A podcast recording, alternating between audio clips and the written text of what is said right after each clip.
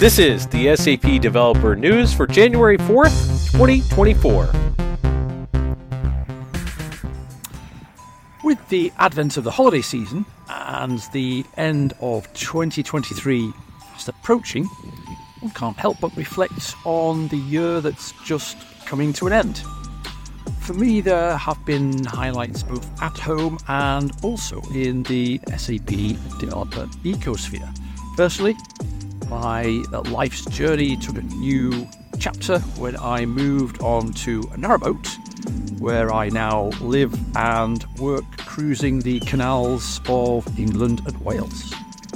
And in the SAP developer community, in the ecosphere in general, the biggest highlight for me was this year the constant and excellent engagement from you lot, our developers. This engagement came in all shapes and forms in different contexts. For example, in the face to face learning and networking context of the SAP Code Jams that we've run, in our hands on SAP Dev livestream show, in the famous DevToberfest, and of course eh, at TechEd, especially the in person event in Bengaluru. But I think most of all, the highlight number one for me has been the engagement we got from everyone in our developer challenges that we ran throughout the year. We had all sorts of topics, exploratory data analysis with SAP HANA and Python, we've had UI5 web components, React, we've had full stack development, we've had the SAP Cloud Application Programming Model. But for me, I think the most exciting and the most engaging developer challenge was the APIs developer challenge that many, many of you participated in during the month of August. Anyway, I'm looking forward to more engagement from you lots in next year, 2024, well, where we'll continue to run all these programs and more. So until then, happy learning.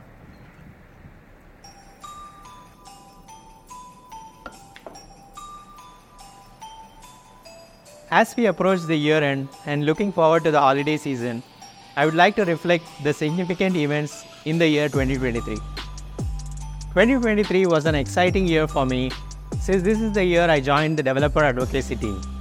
Some of the highlights of this year in my new role was hosting SAP build sessions during DevToberfest and interacting with so many SAP community developers in the developer garage at TechEd. In terms of my area of focus, SAP Build, there were a few developments that I would like to highlight. I'm particularly excited about the introduction of new UI5 forms in the SAP Build process automation, as well as the native Android and iOS builds for SAP Build apps that were unveiled this year.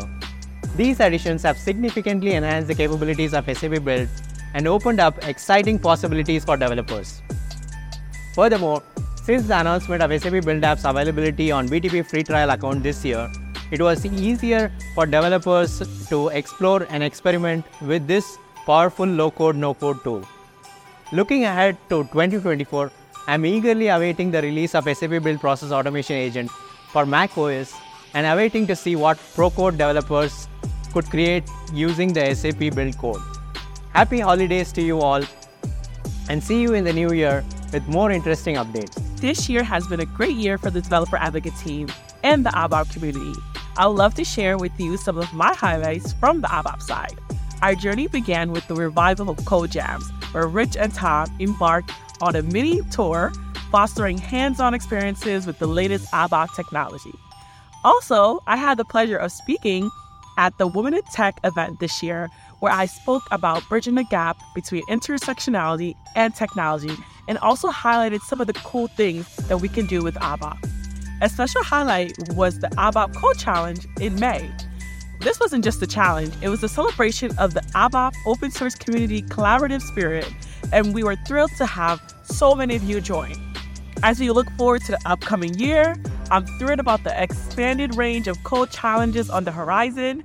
These challenges are not just tests of skills, but they are a gateway to innovation and community building. This year was filled with so many highlights, and I can't wait for you all to see what we have in store for 2024. I've got a lot to say about 2023. To keep things concise, let me focus on some specific highlights. First, it marked the return of in-person events. We began the year with a packed meetup of the SAP developers community in Wrocław, Poland. Throughout the year, I hosted more meetups covering topics from ABAP to SAP BTP, HANA, and SAP DataSphere. Speaking of SAP DataSphere, it stood out as a major announcement in my data and analytics field this year. Other noteworthy updates included integration story and analytics applications into new optimized story experience in SAP Analytics Cloud, and introduction of Vector Engine in SAP HANA Cloud, a significant support for modern AI use cases. I hope you caught both the executive keynote from SAP TechEd and our developer keynote.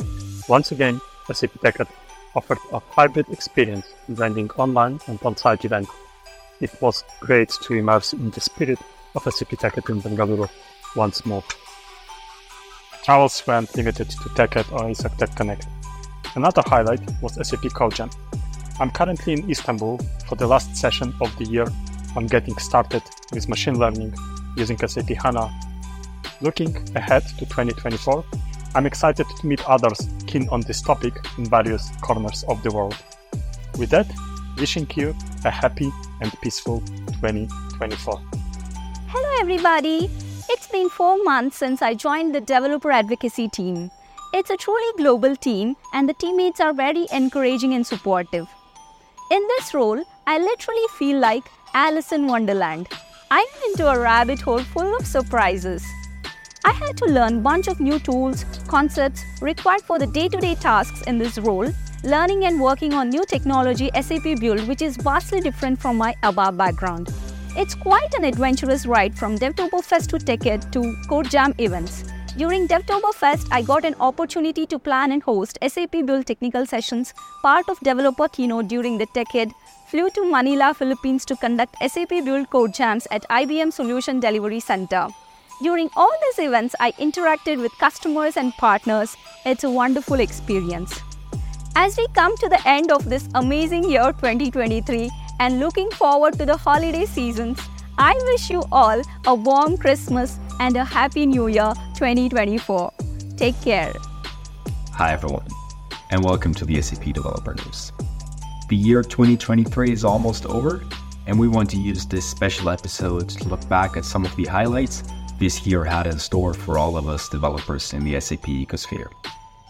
My personal highlights were the in person events that we were able to run and attend, such as SAP Code Jams and also UI5Con and Recap that happened in July on back to back days.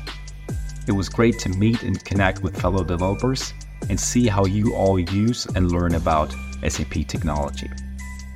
I want to emphasize that we truly appreciate the feedback and the discussions around the technology and also the content that we create, be it in person or online. I'm looking forward to meeting many more of you in 2024. And if you want to host an SAP Code Jam, for example, in your office, check out the link in the description below. Looking forward to meeting many more of you. Happy holidays and see you. Bye. Uh, hey folks, Rich Heilman here. Hope everyone is enjoying some much needed time off and enjoying the holidays with their families and friends. For me, I like to take this time of year to catch up on some hobbies that I might have neglected a little too much over the year, like working on some new music here in my little makeshift music studio. And no, I won't be performing for you today, sorry. It was really a great year for the Developer Advocates team.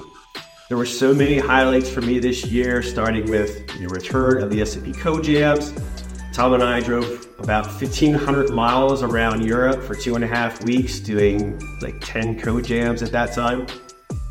We really wanted to go big with the relaunch, and I think the team was really successful in satisfying the cravings for code jams all over the world throughout the rest of the year. Now, towards the middle and the end of the year, we were focused on planning and bringing you the developer keynote at SAP TechEd in Bangalore. Now, the developer keynote is designed to, to go a bit deeper into the content that developers love the most the code, the development tool. And I think the team really de- delivered on bringing you real insights into what is possible today and what we are looking to do in the future. Which brings me to my final highlight, and that is the fact that I had the privilege of delivering a demo in the developer keynote alongside my wonderful teammates. I'm so proud of the way the team took direction, executed on their tasks, and in the end, it just came together. Relatively speaking, of course, we had things that we had to deal with, right? But also, I had the chance to delve into the Gen AI topic a bit and show how SAP is delivering on the promise of helping our developers, developers be more productive and efficient in their daily work. Working alongside this team and watching the advocates blossom has, has not only been a highlight of this, past year for me, but really a highlight of my entire career. I'm so glad to be able to call all of them friends before colleagues. Okay, sappy, sappy part two. So finally, happy holidays to all my friends and colleagues around the world. Where whatever, whatever you're celebrating, however you celebrate, take the time to be thankful. Take the time for yourself. Take the time for your family. And we'll see you right back here in 2024. This is going to be an interesting year, folks, for sure. Trust me. We'll see you soon.